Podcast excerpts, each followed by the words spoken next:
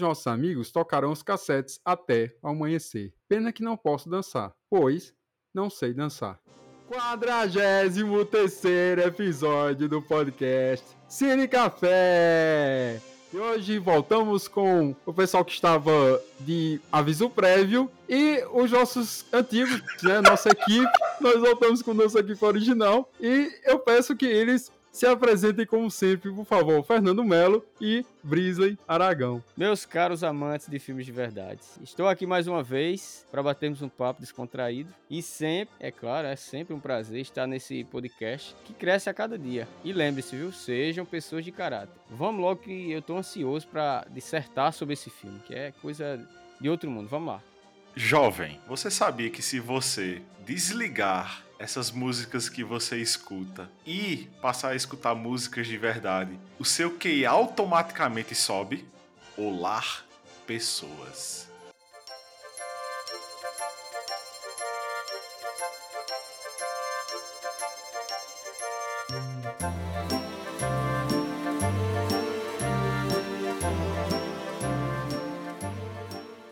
E hoje apresentaremos ao quadro inédito Cante a Tua Vida. E analisaremos o filme Singing in the Rain, do ano de 1952, que ficou com o título nacional de Cantando na Chuva. Este é um longometragem do gênero comédia, musical e romance, e possui uma duração de 1 hora e 43 minutos. Mas daí você nos pergunta qual o tema deste filme? Paixão ou destino? No ano de 1927, com o advento do cinema sonoro, que usava tecnologia Vitafone, o ator Don Lockwood, que foi interpretado por Gene Kelly, e a atriz Lina Lamott, que foi interpretado por Jean Hagen, precisam se reinventar para não serem devorados pelo tempo. Neste terim, Don conhece a atriz Katie Selden, que foi interpretada pela atriz Debbie Reynolds, e resolve usá-la para dublar a desafinada e burra parceira, enquanto que simultaneamente aprende as técnicas dessa nova forma de produzir cinema. Porém, algo se entrepõe neste grupo de artistas: o brilho e a resiliência da jovem dubladora.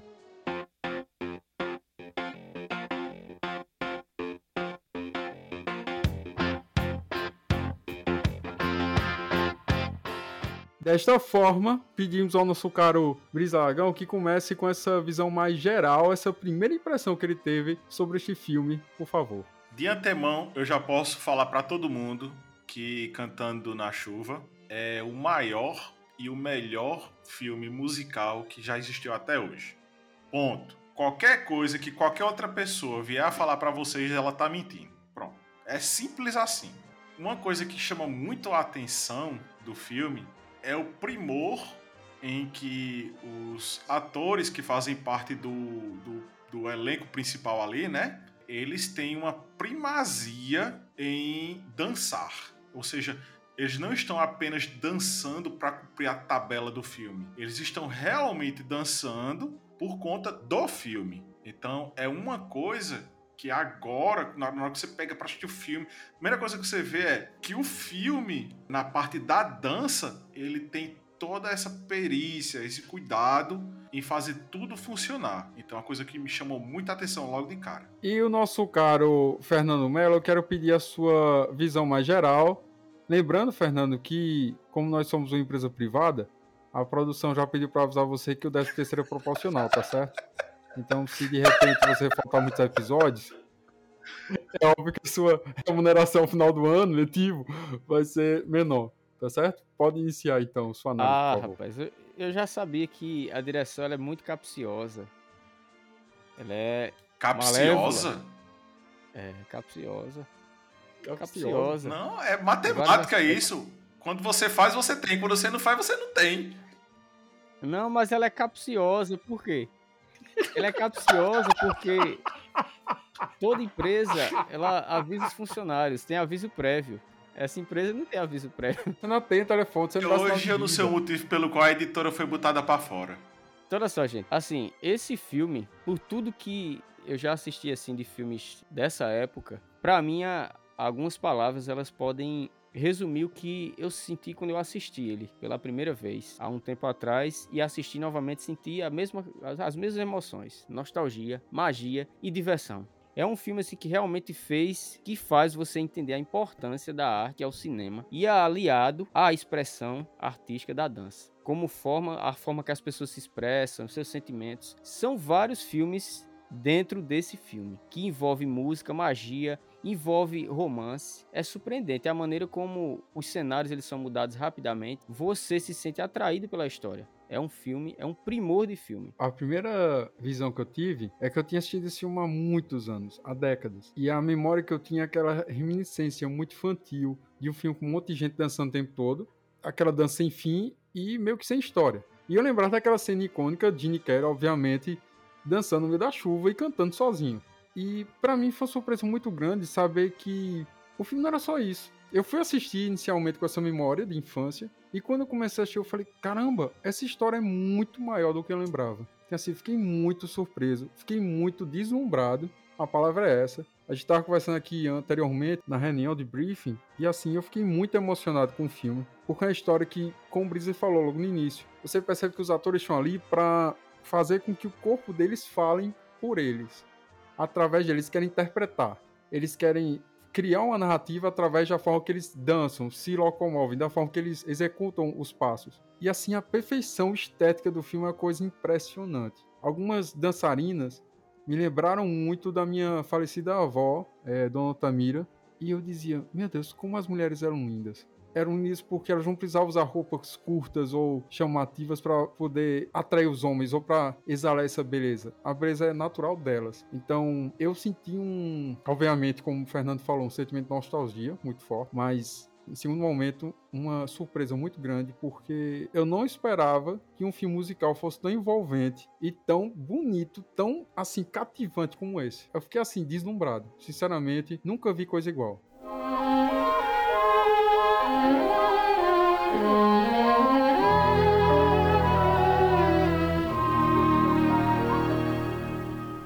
Acho assim, Tiago, endossando o teu comentário, eu acho que você se sente transportado historicamente para outra realidade. Você vê assim o cinema de uma forma diferente. Eu acredito que hoje você não, com toda a produção de Hollywood, você não conseguiria chegar nem aos pés. Escuta o que eu vou dizer, gente, nem aos pés do esforço que os atores fizeram, da maneira que a produção foi feita com primor. É outra realidade de cinema. Um negócio legal desse filme é que assim, é um filme musical. Então, existe aquela linearidade padrão de filme musical, certo? Tem toda a, a, o clichê. Tem o galanzão, tem a, a, menininha, tem a megera, tem os caras que só estão ali para fazer a, a parte coadjuvante e por aí vai. Então, tipo assim, é um filme que a gente já sabe o começo, meio e fim. Mas, o que torna esse filme tão tão bom é que assim, primeira parte é como o Fernando disse, é todo o esforço que houve físico propriamente dito do, dos atores e das atrizes para fazer com que tudo rodasse na imperfeição. É tanto que tem um, eu tenho a informação que, por exemplo,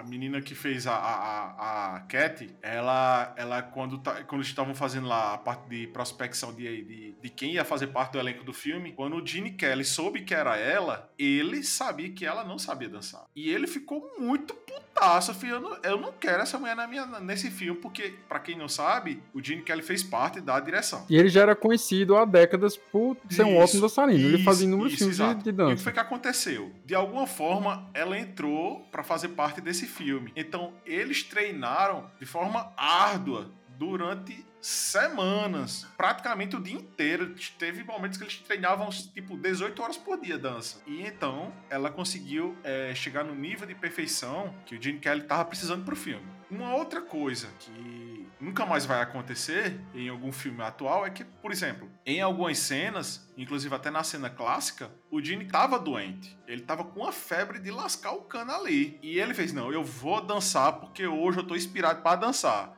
E não vai ser uma doença que vai me fazer me impedir de dançar. Brice, só interrompendo. Na realidade foi o seguinte: ele foi gravar essa cena e ficou esfriado por dias a fio. Aí, como você falou, com a febre altíssima. Quando ele melhorou, ele quis regravar a cena todinha para poder sair perfeito. Que foi exatamente essa última cena que saiu no filme. Ou seja, Isso. aquela cena, pra sair daquele jeito, ele gravou inúmeras vezes para poder sair daquele jeito. A coisa é impressionante. E eu só tinha visto esse nível de perfeição em dança lá atrás, do ponto de vista da gente, né, de agora, com a seleção que Michael Jackson fazia pros dançarinos dele. Ah, velho, aí é brincadeira. Michael Jackson, Fala Michael Jackson não, pô. Tá até, até arrepio, o pô. nível, o nível de exigência que ele pedia dos dançarinos era muito alta. Então, tipo assim, são coisas que estão no, no, no filme que faz o filme é Sim. único, ele brilha por ele só. É, exatamente. Inclusive, algumas coisas que aconteceram devido a esse filme. Por exemplo, em 2017 agora, no final de ano, o Cinemark, não me lembro se foi Cinemark São Paulo ou Rio, ele, ele pôs reprises de filmes antigos. E um desses filmes era Cantando na Chuva. E nas outras salas estava rolando lá Thor, tava rolando Star Wars, filmes mais antigos, né? Inclusive, nessa, nessa reprise de Cantando na Chuva no Cinemark, lotou a sala de tal jeito que tinha gente sentada no chão. Tinha família lá dentro do cinema, criança, casalzinho de idoso que lembra daquela época próspera Isso é impressionante. e lembra desse filme muito bem. Então foram ver de novo, né? Foram resgatar essa, essa imagem boa que eles tinham daquela época.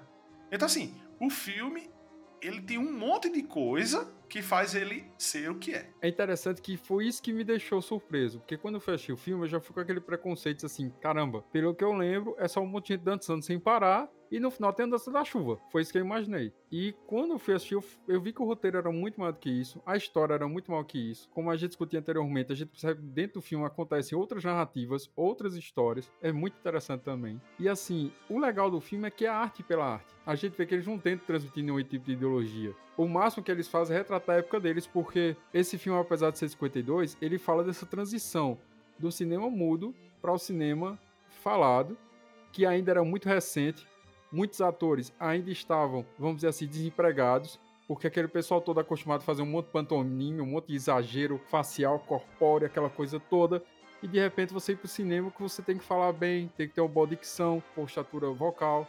Quer dizer, o povo ficou sem saber o que fazer. Muitos deles não sabem nem falar. E é legal que no filme também acontece isso, né? Tem um certo momento que tem a personagem da Lina que ela vai literalmente pra uma fonoaudióloga pra aprender a falar. Porque além dela ser burra, ela não sabia conjecturar, organizar as ideias, falar corretamente. A gente percebe que ela tinha um grau de instrução muito baixo, porque constantemente ela falava as palavras erradas, mas ela também não sabia se expressar. A voz dela, ela era meio gasguita e assim, ela foi pro fonoaudiólogo e mesmo assim ela não conseguiu melhorar. Enquanto que o Dom, que ele também vai pro fonoaudiólogo, a gente percebe que é justamente o oposto. Ele faz exercícios de trava-língua dificílimos, Do Rei de Roma. nível altíssimo de exigência. Então, assim, é impressionante que, assim, você percebe que ele passa por inúmeros desafios de trava-línguas, ele consegue passar por todos, desenvolto, porque ele se esforça para se adaptar ao cinema novo.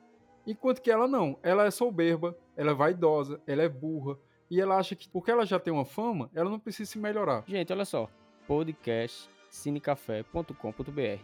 Compartilhem, acesse o site que está muito organizado, bem feito. Várias informações que a gente pode ter lá sobre os filmes e é claro, né? Onde você pode comprar se você quiser, onde você pode acessar informações e tudo mais. Compartilhem podcastcinecafé.com.br. E aí, voltando pro início do roteiro, o que é que eu queria iniciar a discussão? Porque, assim, o filme inicia, obviamente, com o grande lançamento da época, do ano de 27, que foi o Cantor de Jazz.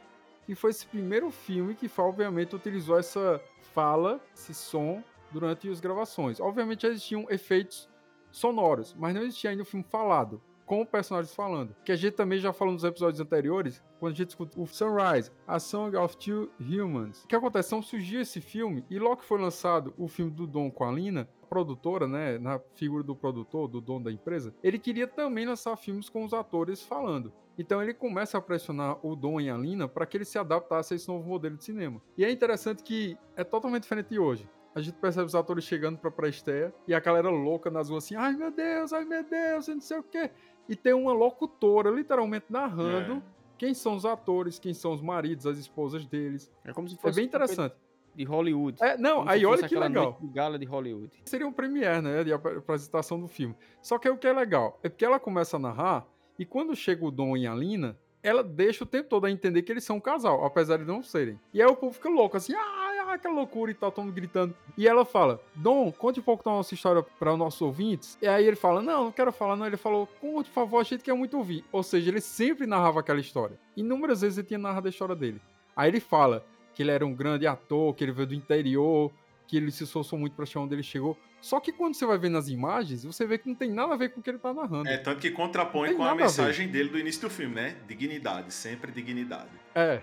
Ele fala assim, cara, é ridículo. Ele mente o tempo todo. Mas você ele mente, ele mente pela tiração Mas... de onda, né? Pela, por ser por ruindade dele, né? É, é, não, ele é um, ele é um é, fanfarrão, ele é um anti-herói, a gente percebe claramente. O público. Mas assim. O público não presta nem atenção no que realmente tá acontecendo, pô. O pessoal fica só se ligando no que passa nos filmes, aí esquece da realidade.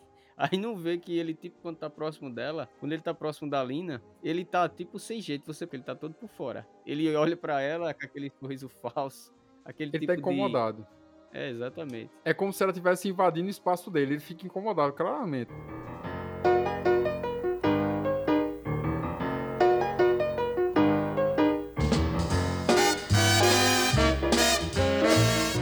informação legal pro pessoal que vai assistir esse filme, vai, né, prestigiar. Esse filme, ele mostra duas coisas que aconteceram naquela época da, do ponto de vista da narrativa do filme. A primeira coisa é como o Tiago falou, é a transição do cinema mudo para o cinema falado. Então ele mostra toda aquela adaptação, gente que criou emprego para ser fonoaudiólogo, professor de dicção, aquele negócio todo.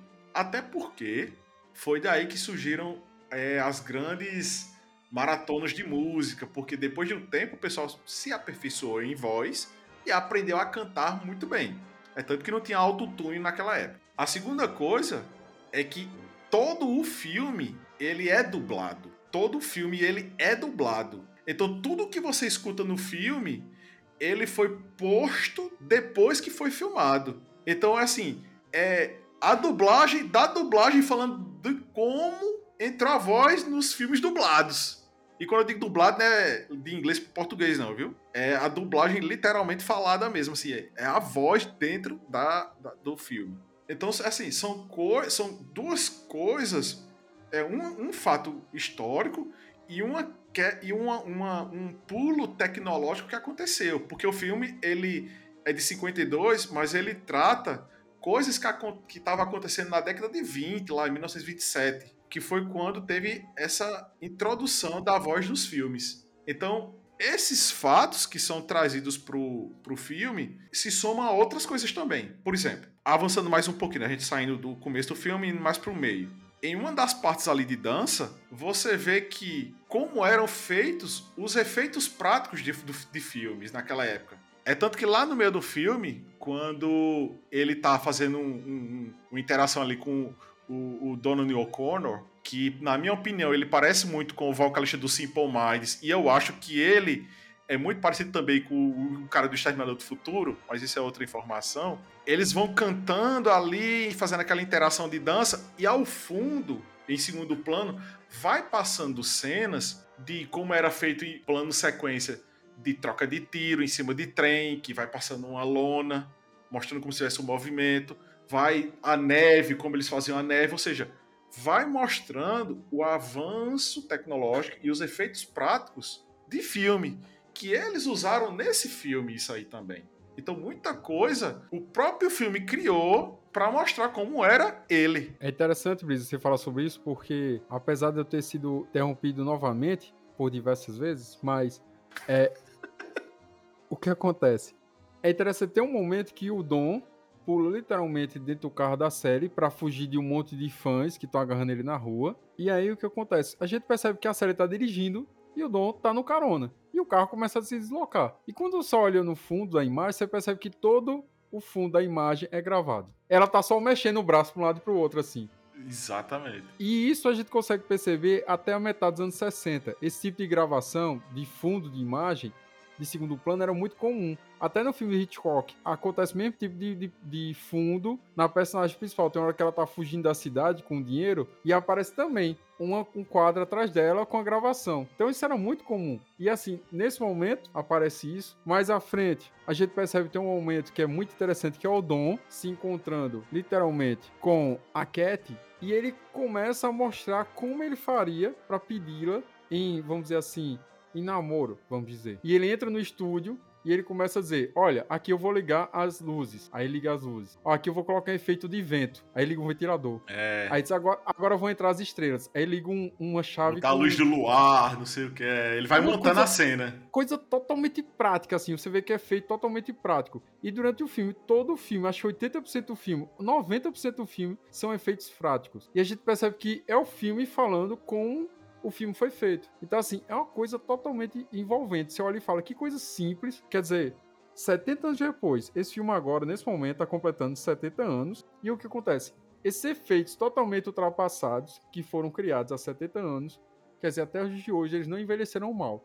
Você consegue assistir e você não consegue ficar dizendo assim, pô, que filme mal feito, que filme ruim e tal. Você vê que toda a forma que ele foi composto é uma coisa harmônica, coerente, que deixa a narrativa fluir. É interessante, você falar nesse aspecto e Brisley deixou bem claro também em relação à questão das, das quebras de paradigmas dentro do filme.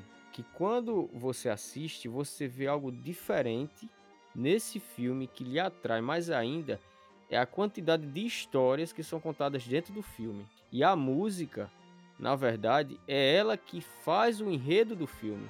Não é a história em si contada no filme mas as músicas que dão o ritmo ao, ao filme. Toda vez que de repente aparece algo impactante na história, a música ela entra em cena. Então você vê várias mudanças de cenário, você vê várias transições entre atores. É um momento que você observa o quanto eles se esforçaram para fazer as cenas. Cara, tem cena ali que eu tenho certeza que vários acidentes aconteceram. Inclusive nas pesquisas que eu fiz sobre o filme, falava que tiveram vários atores que se machucaram durante as cenas pela questão do nível de perfeição que os produtores e os diretores, assim como o, o Kelly, ele sempre queria a perfeição máxima possível. Você percebe nas cenas que ele faz. Ele era um dançarino excepcional. E eu fico imaginando, gente, caramba, quantas vezes eles não tiveram que rodar algumas dessas cenas para ficar perfeito desse jeito. Aí voltando à história, nessa parte que o Thiago fala do, falou do carro. Para mim é um, uma das partes do primeiro ato. Assim que eles saem, aquele glamour do, da, da, apresentação do filme e tal, o Dom ele encontra a Kate e é nesse momento que ele que ela tira ele da casinha. É aí onde vem aquele momento mais de, eu acredito que seja um momento cômico, né? Que ela tipo não dá a mínima. Quando ele começa a falar que é um, um ator de cinema, ela menospreza ele. Porque é aí onde aparece o choque de realidade, né? Ela é uma atriz de teatro, que para ela é o cinema verdadeiro, é a arte verdadeira, e ele é um ator de cinema. Aí ela diz: Ah, de cinema? Você assiste um filme no cinema é como se você tivesse assistido todos os outros. Aí ele já começa a ficar impressionado com ela. É aí onde ele tira ela da casinha. É uma quebra de paradigma, né? Sabe por que isso dava? Porque na época, por exemplo, no teatro, eles interpretavam Shakespeare, Hamlet, por exemplo. No cinema, tinha um monte de cara literalmente representando pantonímias. Eram os caras mudos, mexendo o braço, a perna, a cabeça. Então as pessoas diziam, pô, não tem nenhum tipo de técnica para fazer isso. Então era por isso, por isso que a Kate falou dessa forma. Para ela, ela sim tem que representar, tem que atuar, tem que saber conduzir a narrativa, enquanto ele simplesmente fazia mímicas e ponto final. Uma coisa, uma coisa desse filme é que eu acho que vocês, assim como eu, quando pegaram esse filme para ver a primeira vez, eu já eu, eu tenho esse filme, já tenho bastante tempo ele comigo, mas até então eu só conheci esse filme devido à cena famosa, né?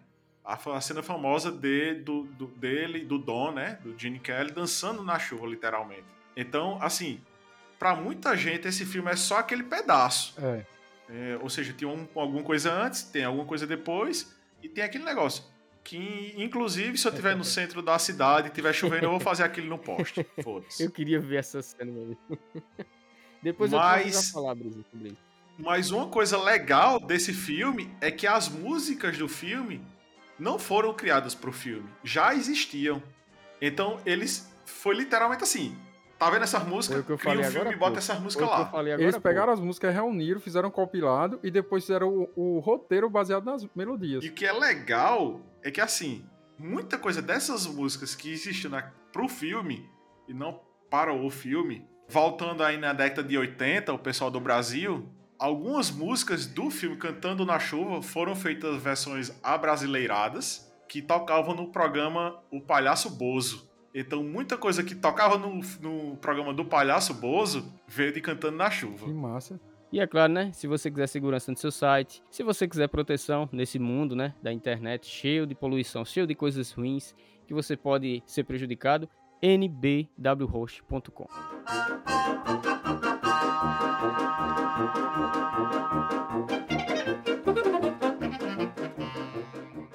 Outra coisa, o trabalho que eles tiveram com relação à sincronização foi outra tecnologia que não foi falada, Sim. assim, não, é- não foi repercutido, mas o trabalho que eles passaram a ter a, a procurar lugares de esconder microfones, é tanto que veio daí a criação do novo emprego, né, de cable man, é o, o homem dos fios, esconde o microfone ali, bota o microfone acolá, bota isso Brisa, aqui que até ali. aparece um filme, o diretor o tempo todo corrigindo a Lina, porque ele tenta fazer a captação e não consegue. Quando ela vira a cabeça, ele não consegue. Aí ele Isso. coloca Não pega E é mais. massa porque o filme mostra exatamente esse problema que era comum da época. Ele colocando um tipo de adereço do cenário, depois ele coloca no peito dela, depois ele coloca no ombro, e ele tenta todo jeito que acontece.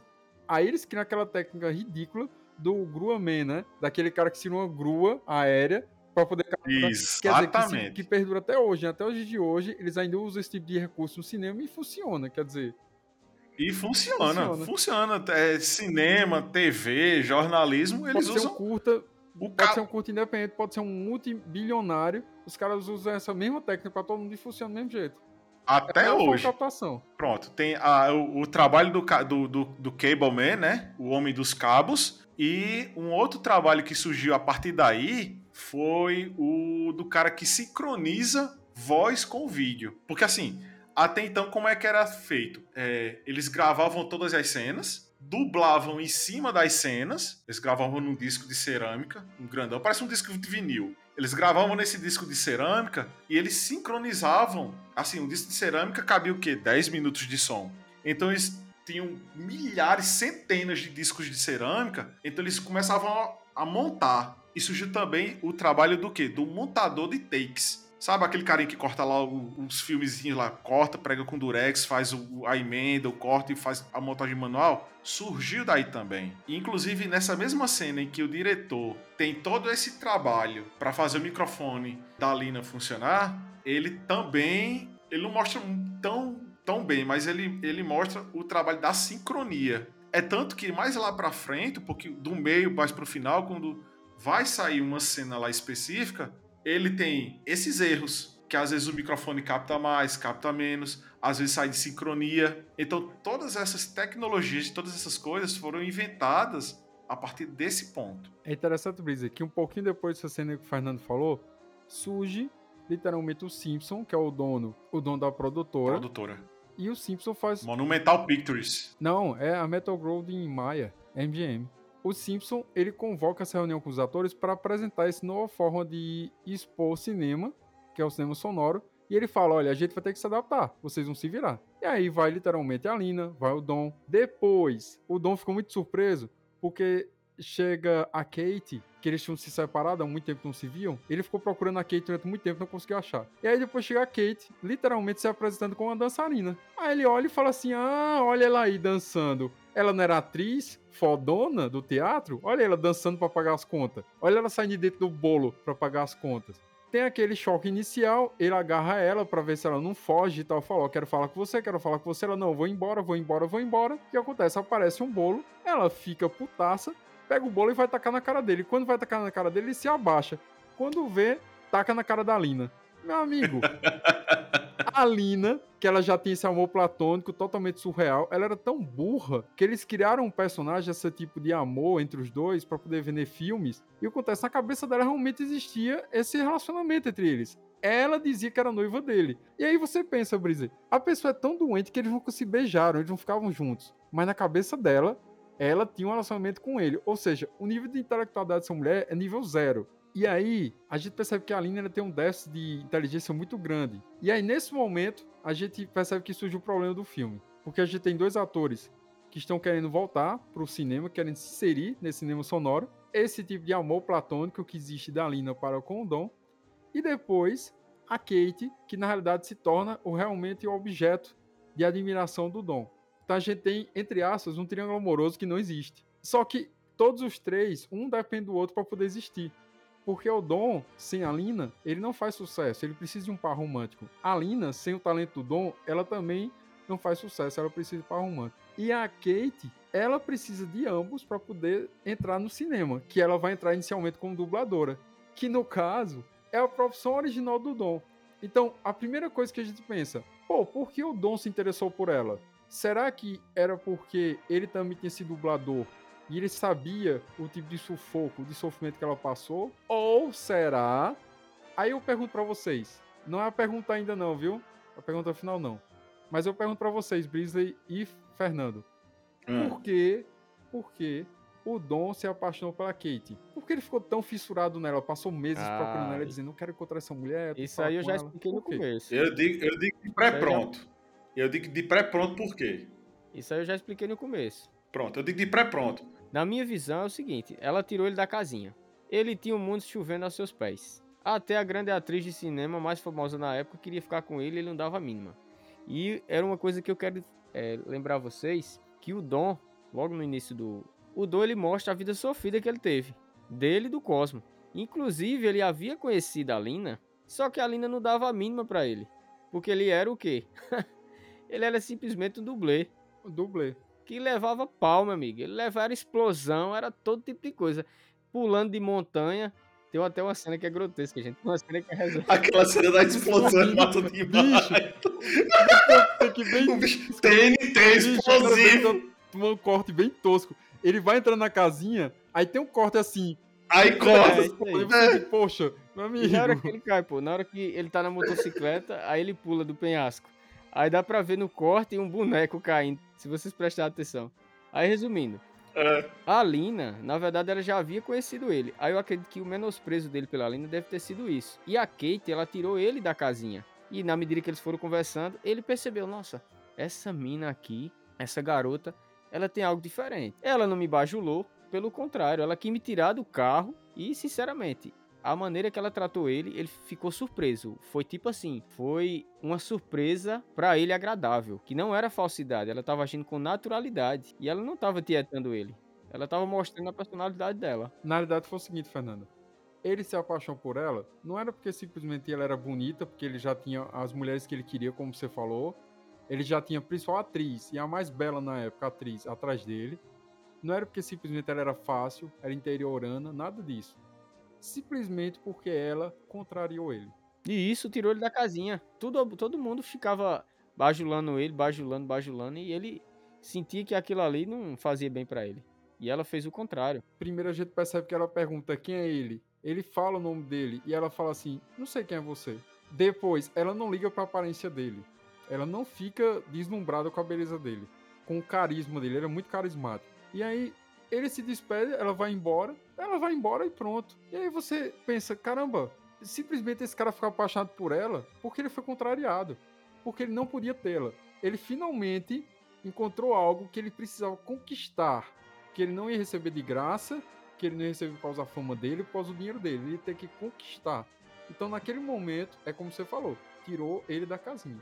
E queria citar também, o pessoal da produção já mudou a avisar que este será o primeiro dos, dos três grandes filmes que a gente analisará, que serão musicais, né? Pelo menos os três primeiros, foi o que o pessoal me passou. Iniciaremos, obviamente, pelo Cantando na Chuva. O segundo será O Amor Sublime Amor, de 61, que a gente já falou nos episódios anteriores também. E por último, o La La Land, que é o Cantando Estações, de 2016.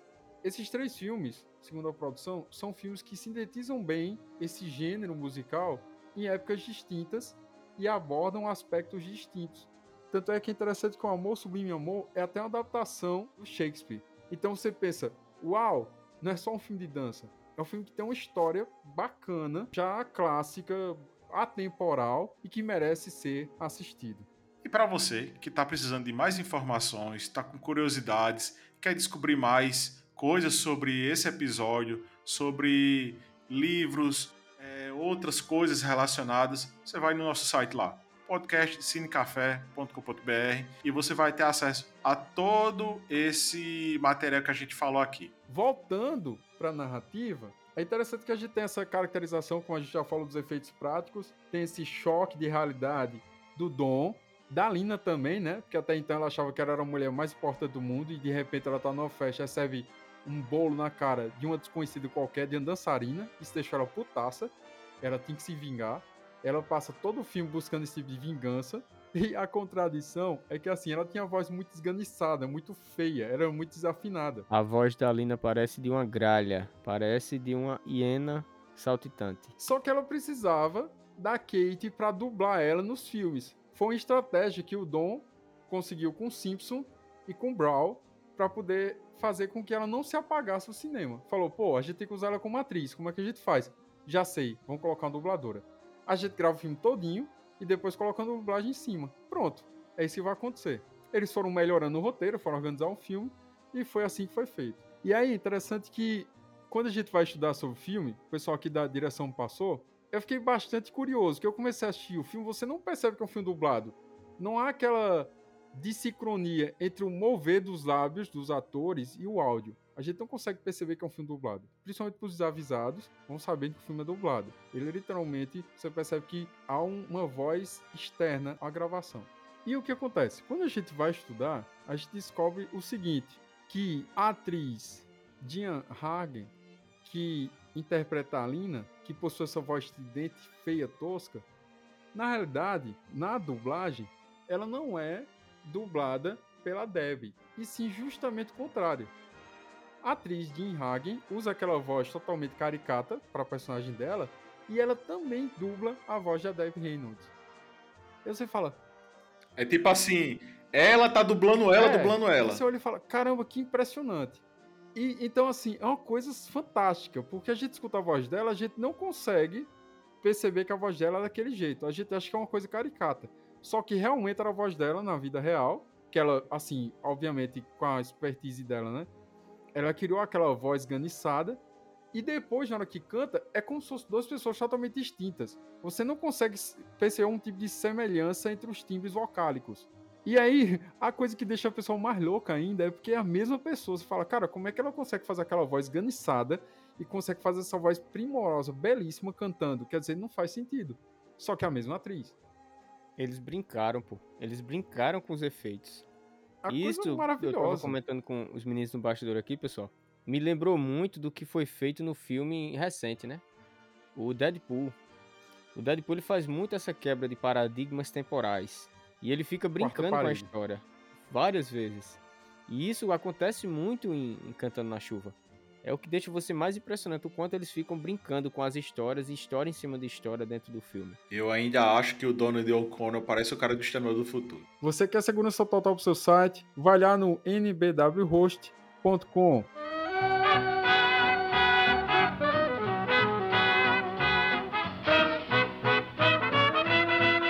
Uma das coisas que a gente já falou aqui sobre a perfeição da execução das danças, da graça do Gene Kelly. Gene Kelly é muito bom, impressionante. O cara é assim, surpreendente a forma que ele atua. Eu fiquei muito surpreso. Eu nunca tinha assistido um filme do Gene Kelly até esse filme. E assim, eu fiquei muito surpreso, porque ele é muito bonito, é um cara muito carismático.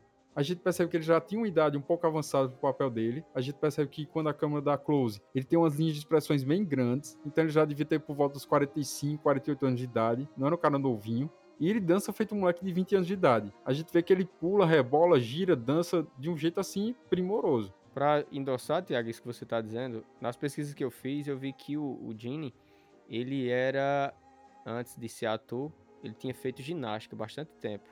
Então ele era um atleta, na verdade, né? E assim, a graça que o Gene Kelly coloca nas danças, você vê assim que é uma coisa absurda. Porque não é só o dançarino como você falou, Fernando, não é só o fato de ele ser ter um tipo de preparação física. Claro que ele tinha um histórico de atleta e tal, mas, como eu tô falando, você não consegue identificar a idade dele pela forma que ele dança. Ele parece um jovem de 20 anos de idade dançando. E uma segunda coisa que eu queria falar, que eu também fiquei impressionado, não só com o Gene Kelly, mas com todos os atores do filme, foi, além da dança, a sincronia. foi uma coisa que eu fiquei surpreso, perplexo. Para os dias de hoje, isso é normal. A gente percebe que os caras têm uma equipe gigantesca, multimilionária, tem dançarina de 24 horas, tem nutricionista, tem a, a coisa toda, todo tipo de auxílio. Mas, cara, a gente tá falando de 70 anos atrás. O cinema era uma coisa altamente, vamos dizer assim, amadora ainda. E aí você tem um nível de sincronia, perfeição como aquela, é uma coisa absurda. Tudo bem que eles treinaram durante horas a fio, como o Brice falou anteriormente, durante 18, 19, 20 horas por dia, enfim. Mas eu nunca vi uma coisa tão bem feita na minha vida. Eu assisti novamente, eu falei, caramba, esse filme realmente merece as notas que ele tem, realmente merece os prêmios que ele recebeu, porque é uma coisa assim deslumbrante. A gente olha, sabe, enche os olhos de, de lágrimas, assim, de dizer, caramba, sabe, que filme, sabe, deixa a gente extasiado, assim. A sincronia que eu vi entre ele, entre o personagem do Dom e o personagem do Cosmo, que em vários momentos você vê assim o esforço que eles tiveram para sincronizar o que eles estavam fazendo. Eles narravam histórias dançando. Isso é que é impressionante. De repente, em um dos momentos que o Dom, ele tá muito triste porque ele acredita que a Kate não quer nada com ele e tal. Aí o Cosmo, ele começa a falar sobre a importância que o Dom tem no cinema. Aí nesse momento, ele começa a contar uma história dançando, cara. Mostrando para o Dom tudo que ele fez no cinema através de uma dança que ele faz em quase 3 minutos de dança. Eu acho que Aí a música vê. se chama alguma coisa com Você Tem que Sorrir. Eu acho que é isso. É, se não me engano é isso mesmo. Ele começa falando com o Dom, de repente ele começa a dançar, de repente ele começa a interpretar, de repente ele começa a cantar, daqui a pouco ele tá caindo no chão, daqui a pouco ele tá fazendo expressões faciais como se ele fosse aqueles ventrílocos, aqueles bonecos de ventrílocos. É massa demais, cara. Um negócio arretado desse filme, como de costume, né? A gente passa algumas informações técnicas dos filmes que a gente vai comentando. E atualizando a informação que a direção me passou aqui, é que esse filme, no dia de hoje, que a gente está gravando, ele tem 100% de aceitação no Rotten Tomatoes, com uma penetração de 85 a 90 no IMDb. Lógico, varia muito, mas assim, é um, é um musical. musical por si só, ele não tem esse poder de atração nas pessoas. Então você pega um filme desse assim, que tem uma nota dessa, principalmente no Rotten, que é a opinião pública, não é opinião de crítico, você vê que é uma coisa que sobressai muito, velho. Muito mesmo. E o que me leva a crer, mais uma vez, que a gente discutiu lá no começo do episódio, desse episódio, vai demorar muito tempo, ou talvez nem vá mais acontecer, outro filme desse tipo de grandiosidade. E ele também, Brisa, dentre todos os filmes da plataforma, todas as épocas, ele tá no 85 lugar. E também é o quinto maior filme, mais bem avaliado, do AFI, do American Film Institute, que é também um grande agregador de dados, né? Também é um curso de, de quem tá, quer trabalhar com cinema, né? Um curso muito sério lá nos Estados Unidos, curso superior no caso. Então, assim, é um filme que marcou não só uma época, uma geração, mas toda a história do cinema. Tanto é que a gente está discutindo aqui 70 anos depois. 70 anos depois, a gente está falando como esse filme é impactante, como foi impactante nossas vidas e como será para vocês, ouvintes, se tiverem a oportunidade de assisti-lo. É uma coisa impressionante, porque não é só um filme que preza pela qualidade técnica da dança, mas a narrativa em si, o roteiro em si, é muito interessante, é muito envolvente. E essa cena que o Fernando falou, mais uma vez foi interrompido, é a segunda, né? Segunda segunda tacada hoje, mas a terceira alguém vai ter que dançar, né? A Strike terceira... two, né? Exatamente. Strike two. Mas... o aviso prévio já tá na mesa de certas pessoas. Eu acho que. Eu acho que.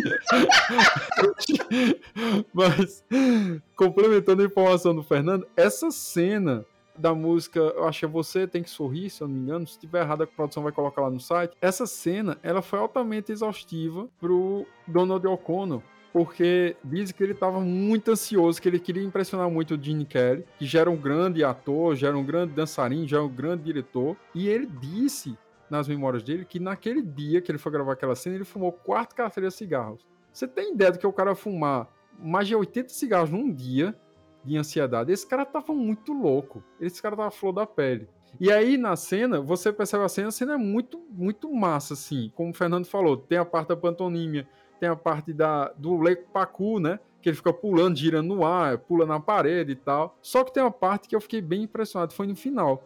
Que ele cai no chão e fica girando no chão. E você vê que ele tá no carpete. E aí, segundo a produção me trouxe informações, ele teve escoriações do corpo dele, inúmeras escoriações, que ele se rasgou todo com o carpete. E ele passou uma semana de cama até poder voltar para o estúdio para poder gravar a cena novamente. Disse que quando ele voltou para o estúdio uma semana depois, ele foi aplaudido de pé, tanto pelo Gene Kelly como por toda a produção, porque o pessoal conseguiu observar o esforço dele em fazer a cena perfeita. E realmente a cena ficou perfeita. Tanto é que no final da cena é engraçado, que ele literalmente cai no chão deitado, tipo desmaiado. E aí depois que a gente lê sobre o filme, a gente pensa, poxa, será que aquilo foi encenado ou realmente aconteceu? Se você tem algum site e está precisando hospedar com segurança, com qualidade, link bom, muito espaço para hospedagem, muita velocidade, você vai lá no nosso patrocinador nbwhost.com que você vai ter num precinho bacana esse tipo de serviço lá.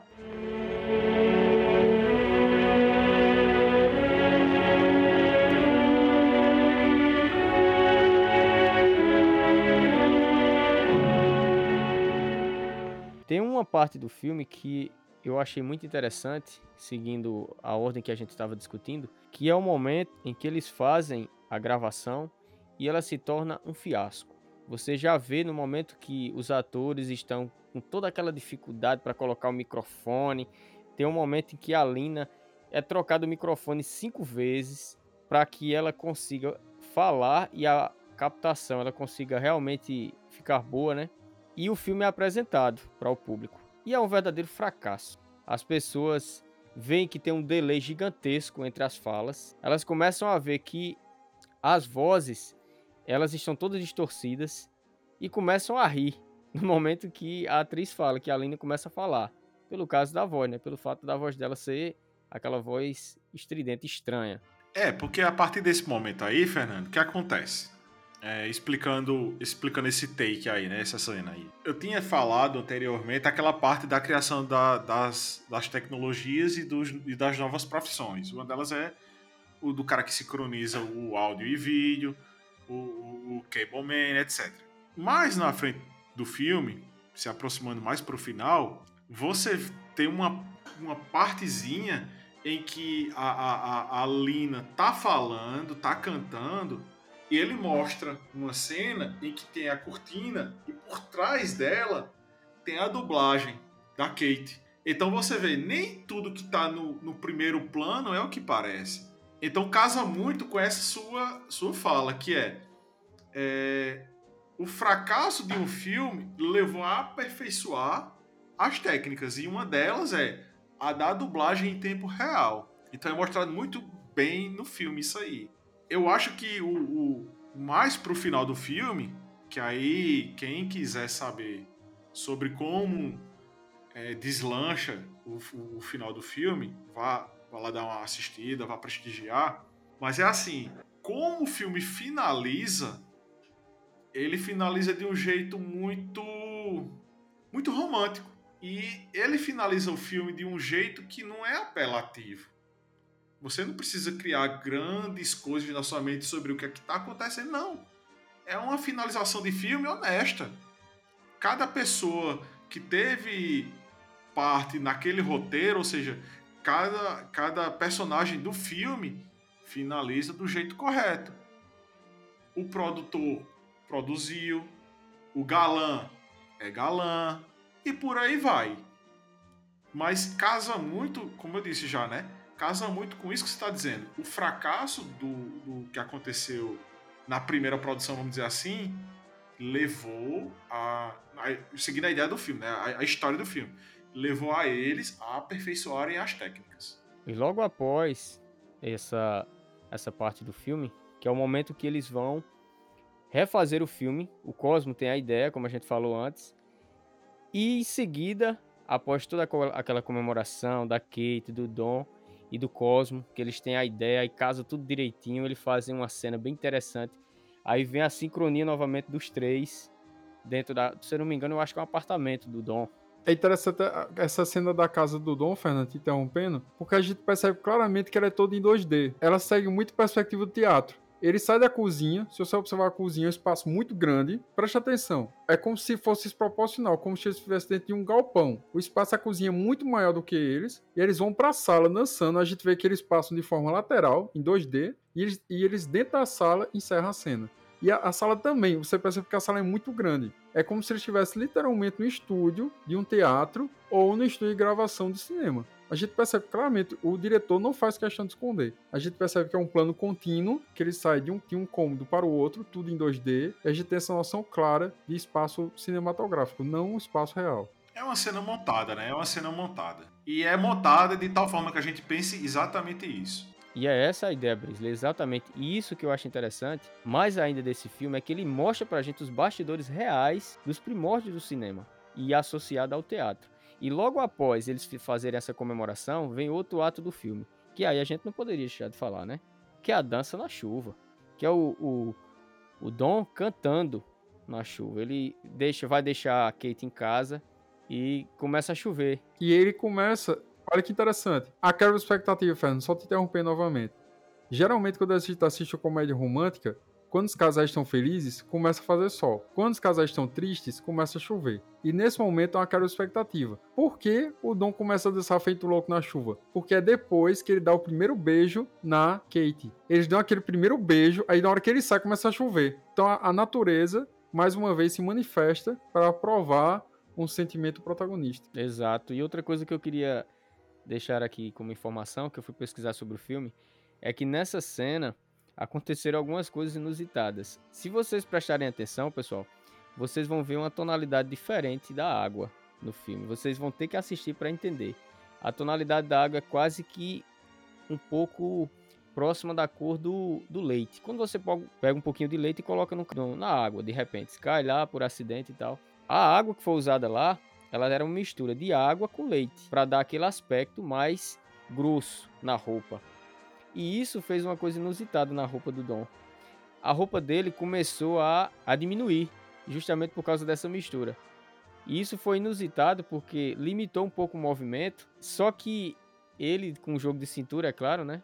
Com o talento que ele tinha, ele conseguiu, mesmo com a roupa apertada, se vocês prestarem atenção, vocês vão ter que assistir. Eu prestei atenção justamente nisso. Eu disse: não, quando chegar essa hora, eu vou ver se realmente essa roupa dele vai começar a encolher. Você percebe que ela começa a mostrar as formas do corpo dele e limita um pouco o movimento. Mas a cena, a cena ela é espetacular.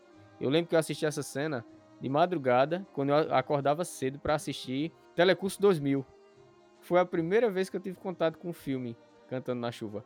Foi justamente nessa parte dele dançando que eu peguei ali no momento que eu tava esperando, né, o telecurso começar. Coisa, coisa que eu achei legal desse filme é coincidência, né? Que a, a, a Debbie, Debbie Reynolds, quando ela estreou esse filme, ela tinha 19 anos. E a filha dela, quando estreou, estreou em Star Wars, também tinha 19 anos. E ambas morreram com diferença de um dia, de uma para outra. Eu achei, eu achei um, um, fato curioso. E é uma pena que o, o o negativo, né, o, o rolo original desse filme, ele se perdeu para todo sempre, porque num incêndio que teve lá na MGM, tava esse rolo desse filme, então a gente nunca mais tem vai ter acesso ao original, né?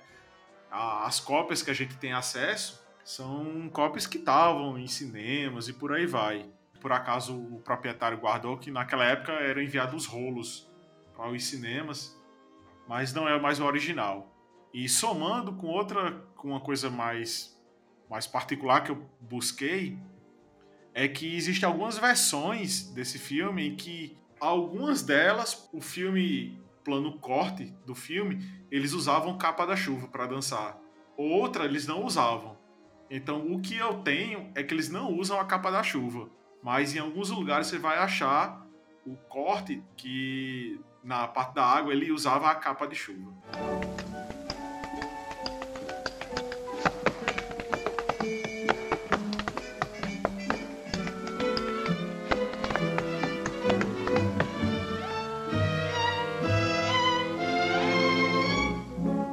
Chegamos ao momento tão aguardado pelos nossos caros ouvintes, que é o momento que separaremos os dançarinos de boate dos dançarinos de cabaré. Vamos lá.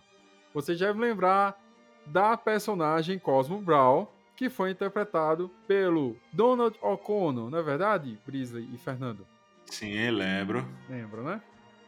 Lembro da cena que o Cosmo estava discutindo com o Dom e eles estavam na reunião com o Simpson. E o Simpson se afasta e eles começam a discutir. E o que acontece? O Cosmo fala desse jeito: Eu não tenho glória, eu não tenho fama, eu não tenho mansões, eu não tenho dinheiro, mas eu tenho. E de repente ele é interrompido pelo Dom. A minha pergunta é o seguinte: qual é a única coisa que ele disse que possui? Se vocês responderem essa pergunta, eu transfiro 3 bitcoins para a carteira de vocês. Eu acho que ele diz a mim. Eu vou continuar sem bitcoins. O Dom diz a mim, se eu não me engano. Ele é interrompido pelo Dom e ele fala: Mas eu tenho uma coisa. Quando ele vai terminar, literalmente ele é interrompido. Vocês sabem me dizer? A única coisa que ele possui? O que eu, o que eu lembro é como se o Dom disse, como se fosse Não. a amizade que ele tem com o Dom.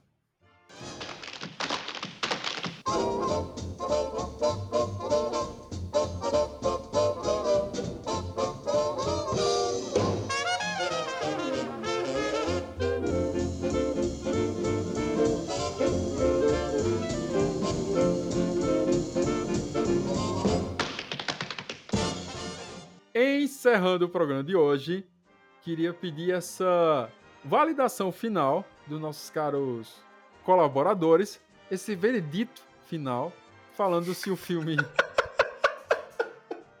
Eu queria que nossos caros colaboradores eles dessem esse veredito final, dissessem a que público é destinado esse filme, o número de xícaras, obviamente que vai de 0 a 10, e as suas redes sociais para que vocês possam ser interpelados pelos nossos caros ouvintes.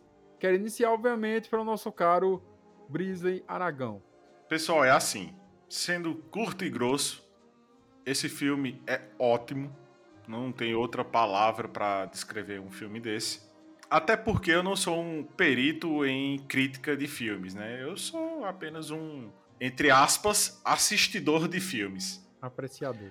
Mas assim, até nas partes em que o roteiro ou que há falhas no filme, me dá dúvida se aquilo estava no roteiro para ser feito daquele jeito ou não. Então faz dele um filme para mim ótimo, perfeito. Então, recomendo demais, muito tipo assim, infinitamente.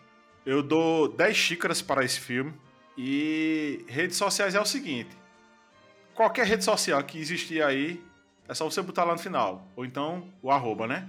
Brinsley P. Aragão. Espero que as pessoas quando assistam esse filme, assistam ele de forma carinhosa. Lembrando, se você quiser ter acesso a todos os nossos episódios, a todos os filmes, livros, documentários, tudo que é citado nos nossos programas, acesse podcastcinecafé.com.br. Lembrando, podcast cinecafé.com.br. E também precisamos agradecer ao nosso patrocinador master, que é o nbwhost.com. Lembrando, se você precisa de segurança do seu site, seus arquivos para tudo, nbwhost.com. Tudo que há de melhor e mais tecnológico, mais avançado é com ele. Segurança digital é isso aí.